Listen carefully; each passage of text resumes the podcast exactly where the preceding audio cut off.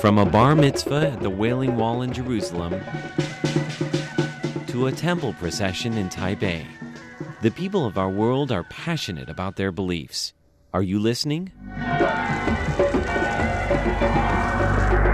Tune in to the sounds of your world on Radio Taiwan International. Hello and welcome to Radio Taiwan International. I am Natalie So. We have some great sounds for you today on Ear to the Ground. Andrew Ryan presents some fascinating sounds from Taiwan. And on Jade Bells and Bamboo Pipes, Carlson Wong will bring you some beautiful music from Chinese culture. But first, let's go to Here in Taiwan.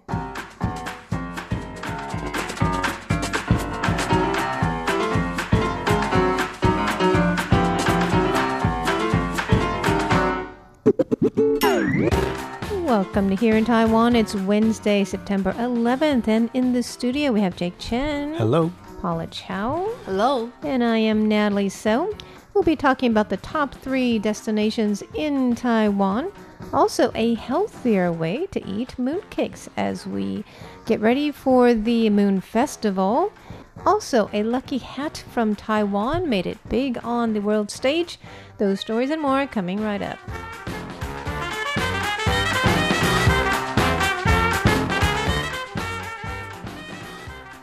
Okay, I'd like to know about the top three destinations in Taiwan. Right. Uh, this list is pretty interesting. Voted by Taiwanese people on Daily View, a, uh, local website. This is uh, a uh, list of top places that Taiwanese people think foreign visitors should see the most. So, if you are presumably a first time visitor to Taiwan, what are the places that Taiwanese people want you to see the most? Well, top two aren't exactly uh, surprising. Uh, number one is the Taipei 101, the skyscraper here in Taipei City, which is arguably sort of the symbol of Taiwan. Right? It's a very it's a world famous building. And then uh, number two is the Ximending shopping district. Oh, really? That's a little bit of a surprise. Yeah, I it's uh I figured like some night market or cultural events Right. would, would would be different, but apparently that's number voted number two. Um, yeah, number three though, which is a place that I've been to uh, recently, and I think people should go, is Taidong City. And uh, they didn't specify exactly where in Taidong, um, but apparently people who voted gave their different reasons. And I think it is variety that uh, you know got people to vote for it because you have different cultural events like the hot air balloon festival, and because Taidong is the, to the east of Taiwan, and uh, you are so close to the coastal line, there are marathons, um, Ironman Ironman tr- uh, right. cycling, and uh, a lot of uh, coastal events that are just really really nice. They have a surfing competition too, world surfing competition over there. Yes, so there's that too. Yeah, and I was uh, there at the this year's balloon festival. and, uh, Really? yeah, How was it? it was great. Um, I I got up at uh, I had to shoot a video, so I got up at 1.30 in the morning. Wow. And by the time I got there, uh, there were lines and lines of uh, uh, tripods already in uh, the most famous spots, and people saying they're either awake or in their, in their sleeping bags waiting. Oh my goodness! So, uh, people you do weren't the only one. right. People do love the love the place. Yeah, well, well, definitely makes for beautiful pictures. Oh, yeah. hot air balloons. absolutely. And I think you have to get up really early to line up to be able to go on one as well. Did you go up on one? I went up on one. Yeah. Oh, so did you have to get up early or to, to get tickets or something, or how does it work? Um, like I went out with somebody else who had connections, but I think people who par- uh, took part they had to get up fairly early on that day. Um, but you can't buy tickets a- ahead of time. So You can? right? So you don't have to get up like at one thirty, Oh, I like see. I did. yeah, it starts at around I think six ish in the morning, so it's Oh, reasonable. okay. Wow. Nice so, family events too. I Right. think Taidong is a great place. Yeah, What do you like pretty. about Taidong? Well, the fresh air. It's close to the ocean, Hmm. so it looks, you know, really nice. I love the ocean. I love the coastline there. It's just so it's so natural, right? It's a little bit less developed than most of Taiwan, and Yeah, just so beautiful. and I think yeah, that's the charm compared to say southern Taiwan, which is very developed for a touristy spot. That's true. Taidong and, and I think Hualien uh, also, it's just much less uh, polluted and much more natural the way I see it. Right. Yeah. It's a place where you can really relax if you like nature. Yeah, and unwind. So anyway, that's definitely a great recommendation for you. Of course, um, there are a lot of places in Taiwan that are great to travel to. なろあな やないよや Idini kumai baiwana kanatar tu lengau.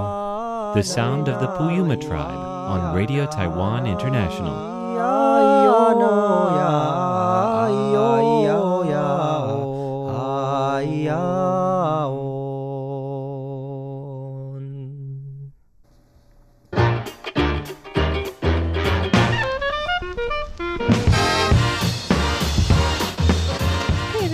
Friday is the Moon Festival, our Mid Autumn Festival, and it is a big tradition. It's been this way for hundreds of years that people should eat moon cakes. Do you guys eat moon cakes? Um, I mean, on autumn festivals. Yeah. I used to, but uh, it's not my favorite. It's Yeah, okay. it's It's so just rich, a delicacy. know? It's really sweet. So sweet. Right. How about in China? Is it a big deal over there? It's uh, it's uh, it's just like uh, the uh, uh, Spring Festival is one of the major festivals around the year Mm-hmm. for family gatherings. Right. Um, so I think family gathering and, and a lot of cultural events are a huge deal in China. Um, but like eating mooncakes, like it's it's I think it's gradually a lot of people still do, but but it's not a necessity anymore. Okay, it's not like you have to. Right. And not like your mom's going to make you. right. okay. Okay, well, I think part of the reason is that they don't seem to be too healthy. You know, they, I mean, they're so rich in calories. Mm. But uh, we have a healthier way to eat them here. Tell us about that. Right. Paula? That's according to a pharmacologist, Yang Lingling. Well, she said that on, on average, each mooncake contains 500 to 1,000 calories. So no, she said that people shouldn't eat um, that many mooncakes. So what um, her suggestion is, she thinks that the best way to eat mooncakes is to slice the cake into sl- um, thin slices, the ah, thin slivers. pieces. Like, Right. But I people- don't- That's I- smart. yeah, and she also said that you know if you slice uh, the mooncakes into um, you know um, thin slices, thin pieces, and you can eat the mooncake along with um, cucumbers, pineapples, bananas, and tomatoes. So that should that is pretty healthy. But you know, I, I don't think it, you know if because mooncakes it's um, you know it's pastry. If you slice them into thin slices, I don't think it's It's gonna um, hold up, right? right. I don't think it, it would taste good. oh, well, I guess you can, I mean, it doesn't have to be paper thin, right? Um, Yeah. You can, you can usually you, you eat a fourth of one or something. Maybe you can just eat an eighth or a sixteenth of one Right. at a time, right? Right. And that would really decrease the uh, richness and the calories. And also, I think in. people in Taiwan are pretty, pretty much, you know, health conscious. I don't think you know people will eat more than one cake at a time. I don't know. Right. Depends on the person. Well, no? Right. But it's- even if we do, it's no big deal. You know, once every year. Once a week. yeah, I I think it's just uh, more of a reason for people to let themselves go once in a while. You yeah, know? because it's the holiday, right? Much like yeah, much like the remember when we talked about the Dragon Boat Festival, right? When Same you with the zongzi. yeah eat the, Right. the wrapped rice buns, it, it's like you let yourself go once in a while, and, and that's sort of part of the fun. Right. And what do we usually celebrate? You know, these traditional holidays. Well, we eat and we drink. Oh, That's you need to eat. Right. What is your favorite flavor? Um, red bean paste. I Red bean guess paste. it's a very traditional flavor. I like the zhao ni. I think I don't know what that's called. It's I like think a, it's a um, red prune, dates. red Yeah. dates. Red dates. Those are really Zhao tasty. ni is pretty good. Yes. Okay, so anyway, there's lots of uh, interesting mooncakes coming out these days, and this week you're going to have a lot of different uh, references to those in our news and um, even Taiwan Insider. Stay tuned.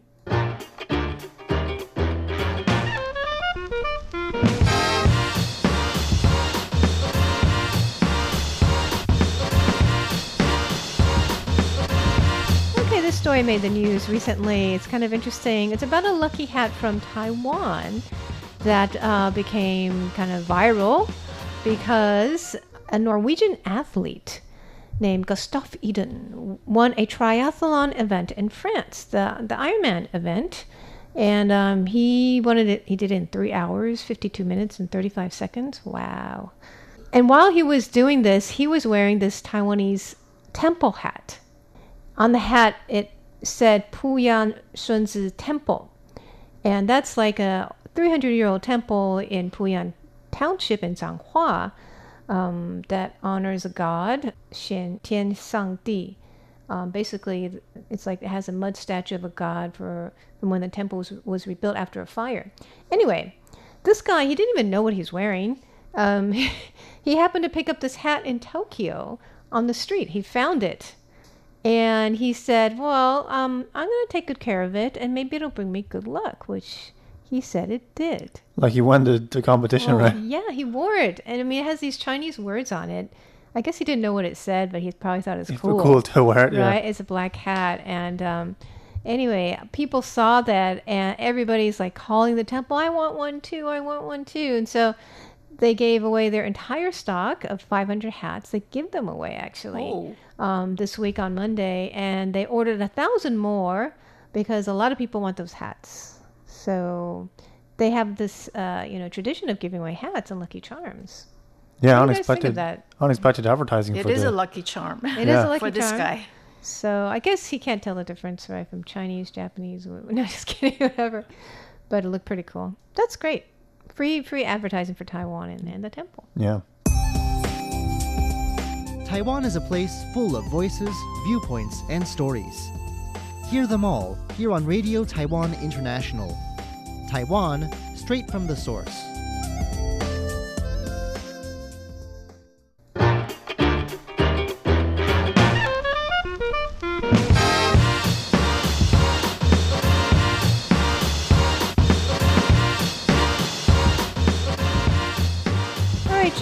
Tell us about um, something the Taipei mayor is doing recently. Right. Um, he has just uh, announced um, yesterday uh, that uh, he's gonna, uh, in the coming months, he's gonna slash the housing tax for uh, house owners, uh, for first-time house owners, and for owners who aren't renting out their houses. So people who actually buy houses to live.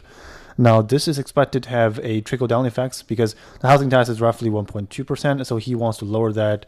It's been recently lowered to 1.0 percent, and then now he will lower that again down to 0.6 percent. So half. Wow, that's a big deal. Yeah, half of what it used to be uh, before. Um, so that's uh, expected to have a trickle down effect to the, the buying prices for houses and for those who rent as well.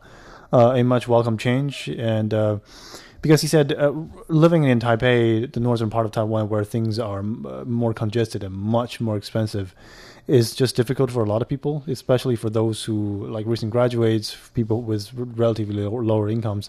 So he said, uh, well. Um, uh, you know, I hope this helps, you know, as many people as possible to to to afford houses, to either rent or live. So, um, I guess good good for him and good timing. Um, so That's a great move. I think, um, yeah, housing prices are very expensive here, right? Out Yeah. of reach you know, sometimes for the average uh, professional. So um, anything that makes it easier for us, right? right,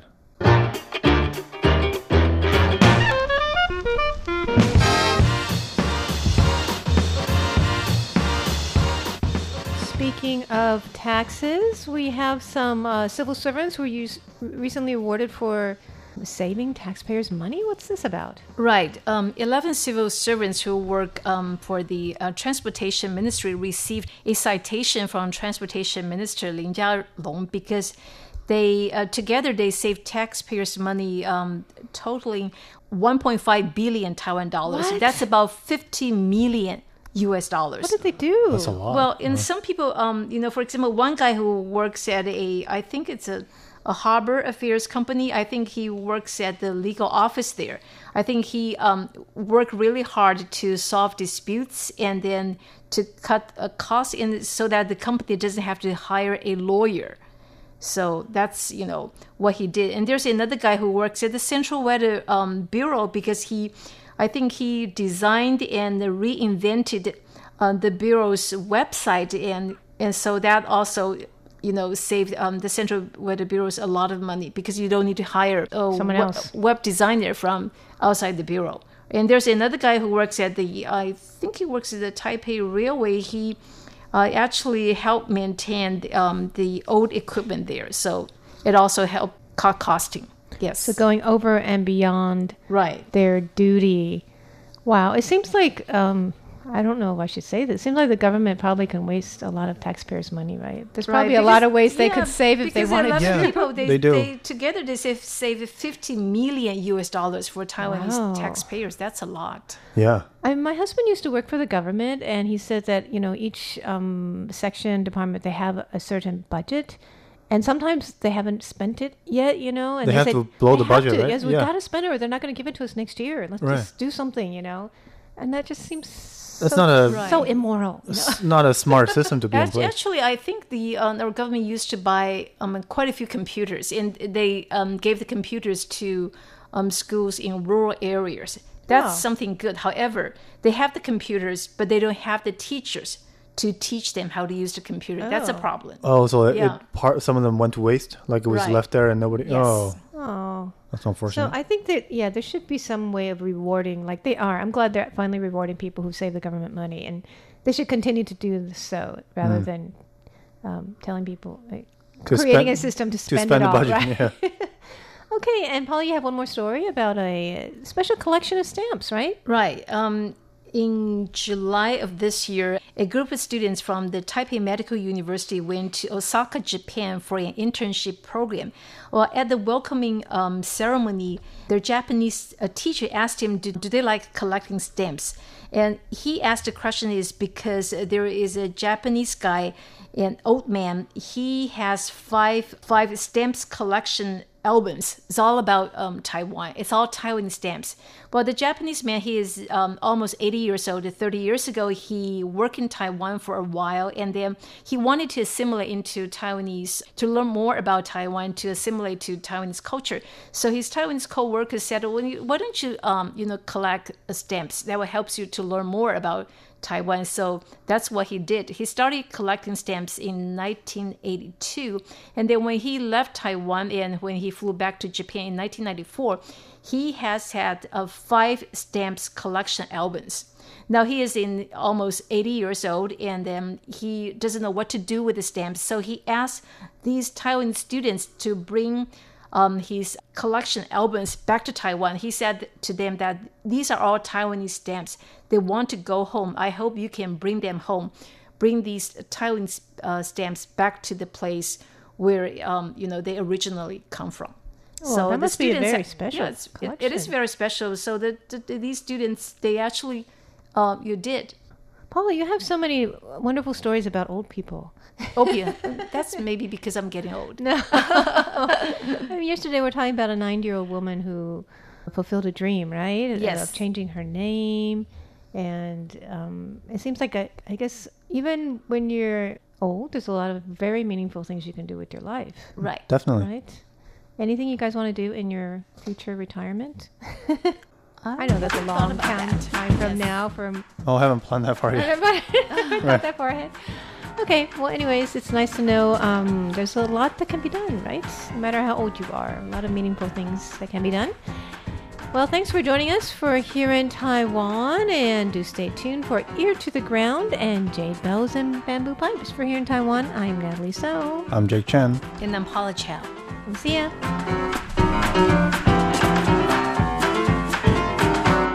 you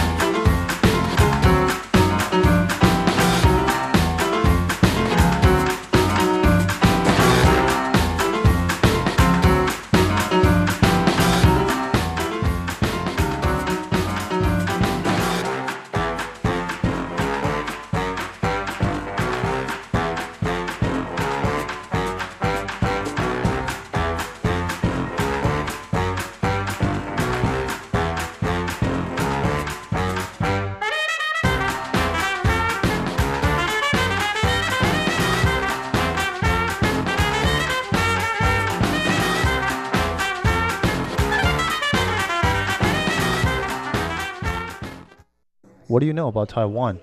I know who the president is. What about their local music and food? Well, hmm, what do you suggest? Tune in to Radio Taiwan International. Here at RTI, we offer the authentic Taiwan experience.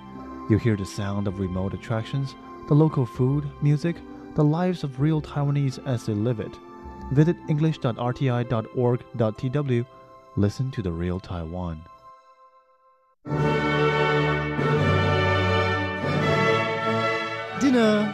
Is served. Join Andrew Ryan and Ellen Chu as they sample their way through Taiwan's culinary delights. Andrew, I thought we said no more intestines. That's on Feast Meets West. Every Saturday, only on Radio Taiwan International. Radio for refined palates.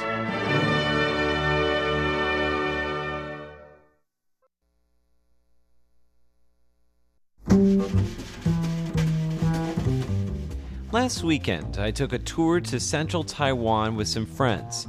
And much to our surprise, we made this pit stop along the way at this huge Taoist temple that was only partially completed.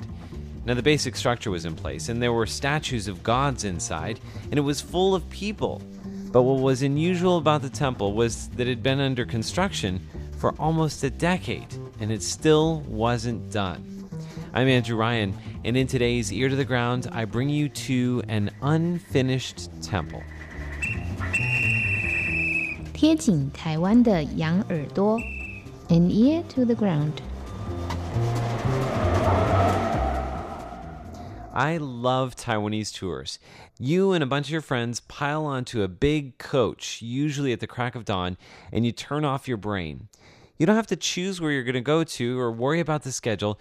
There's always good food, and you're bound to end up somewhere completely unexpected. And that's exactly what happened last weekend. But before we got there, we had the obligatory self introductions. Now, every coach in Taiwan comes equipped with a microphone, which is most often used for karaoke. And of course, being the only white guy on the bus, I was asked to say a few words about myself in Chinese. 大家好，我叫安祖，然后我是美国 马州出生的，然后在台湾十六年。 And then again in English. Hi everyone, my name is Andrew, and I'm from Massachusetts, in the United States. Uh, I work for Radio Taiwan International. I've been in Taiwan for 16 years. And by the time we got that out of the way, we were ready to make our first stop. Now, sure, it's a little strange to pull up in this huge parking lot and see a statue of Guan Yin, the goddess of mercy, with a red cloth tied around her head so that she can't see. Uh, I thought that was a little unusual, but apparently it's because the temple isn't finished, so they haven't consecrated the statues yet. Nearby, there's a pile of rubble and some rusty girders, and in back, a huge deserted building surrounded by scaffolding. But when we walk inside the main hall, we discover that it's full of people. Temple workers pass out incense to visitors and guide them from station to station. People line up in front of an old woman who's swirling incense sticks and saying prayers over them. Downstairs, there's free food and chanting to traditional music. And everywhere you look, there are offering boxes, perhaps in the hopes that someday they'll accumulate enough money to complete the construction on the temple.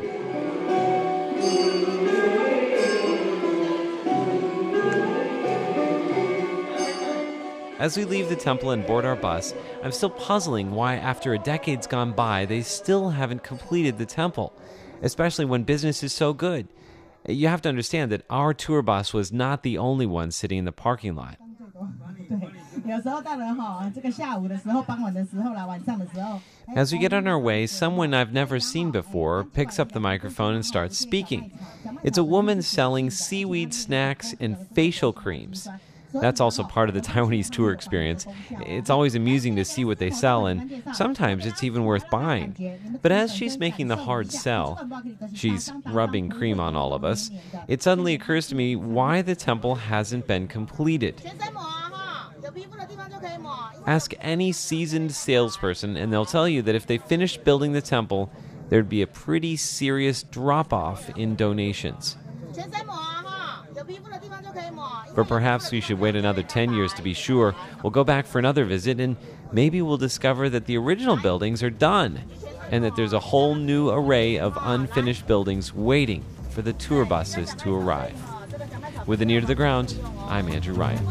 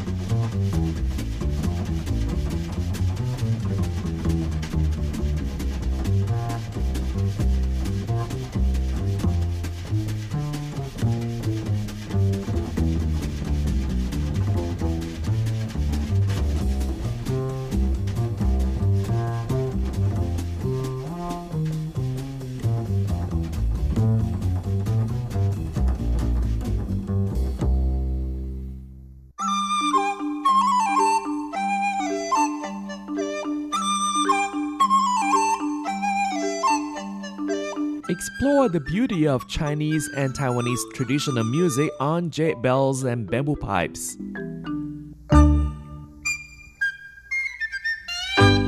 Hello and welcome to this week's Jade Bells and Bamboo Pipes. I'm Carlson Wong, and on today's show, we're listening to music performed by Kaohsiung City Chinese Orchestra from southern Taiwan. And the first piece that we'll play for you today is The Sky Builder, based on a myth that is known to a lot of Taiwanese and the Chinese community. The Sky Builder, Nuwa, is famous in Chinese myths. There are many stories about her, including Nuwa builds the sky, Nuwa makes man, and the music here is the second scene of a dance drama under the same title by the composer Pun Yutin. Based on the story of Nuwa Makes Man, the music shows the situation of the primitive heaven and earth by different timbres, dynamics, and contrasts. And it's divided into different parts, but the music is very long, so we'll have to cut it short and we'll play only the first part around 10 minutes for you. And here is the Sky Builder, Nuwa.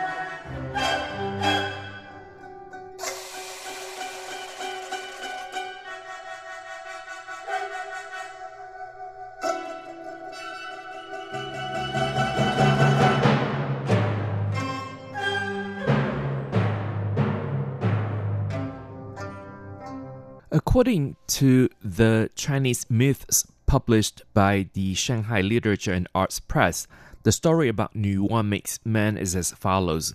God Pan Gu died after he opened heaven and earth. Then God Shen Nong made grass and trees, while God Fu Xi made birds and beasts. The heaven and earth began to bustle with noise and excitement, but at the same time, everybody began to fight and scramble. So Nuwa took yellow mud to make men. She molded 360 men and let them dry in the sun for 49 days, and then they became alive. Nuwa was very happy and told them, You are called men. You are master of all things and creations on earth.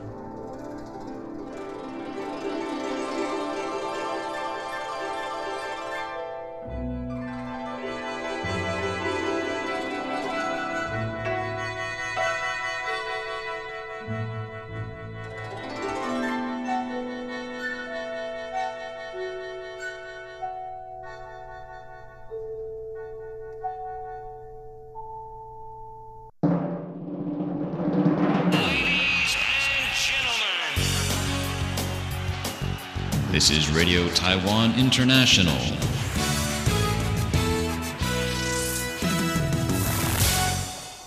And again, you're listening to Jade Bells and Bamboo Pipes. I'm Carlson Wong, and today we feature music performed by Kaohsiung City Chinese Orchestra from Taiwan. Kaohsiung City Chinese Orchestra was established under the Education Department of the Kaohsiung City government in southern Taiwan in March 1989, and it's the first of its kind in southern Taiwan. Since its founding, it has actively participated in various performances. And next, we'll listen to another myth or story from Taiwan. This is called Poem of Neptune.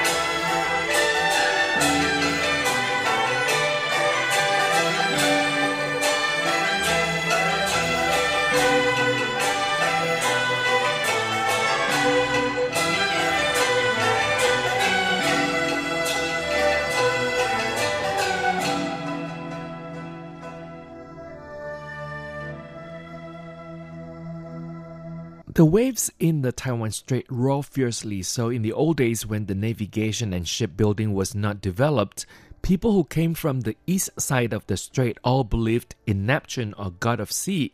From Putian, Fujian province, Mazu's original name was Lin Mo Niang. She was able to foretell people's good or bad luck and make miracle deeds for many times.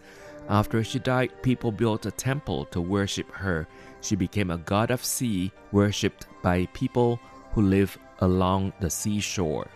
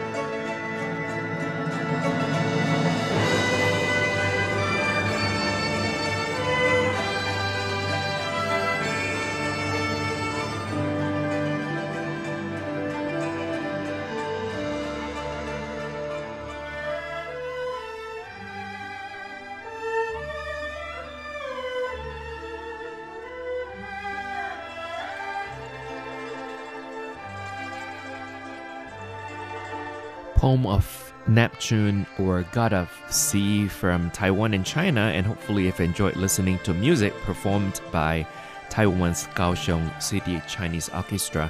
Thank you for listening. For comments and suggestions, please write to PO Box 123-199 Taipei, Taiwan, and our email address is rti at rti.org.tw.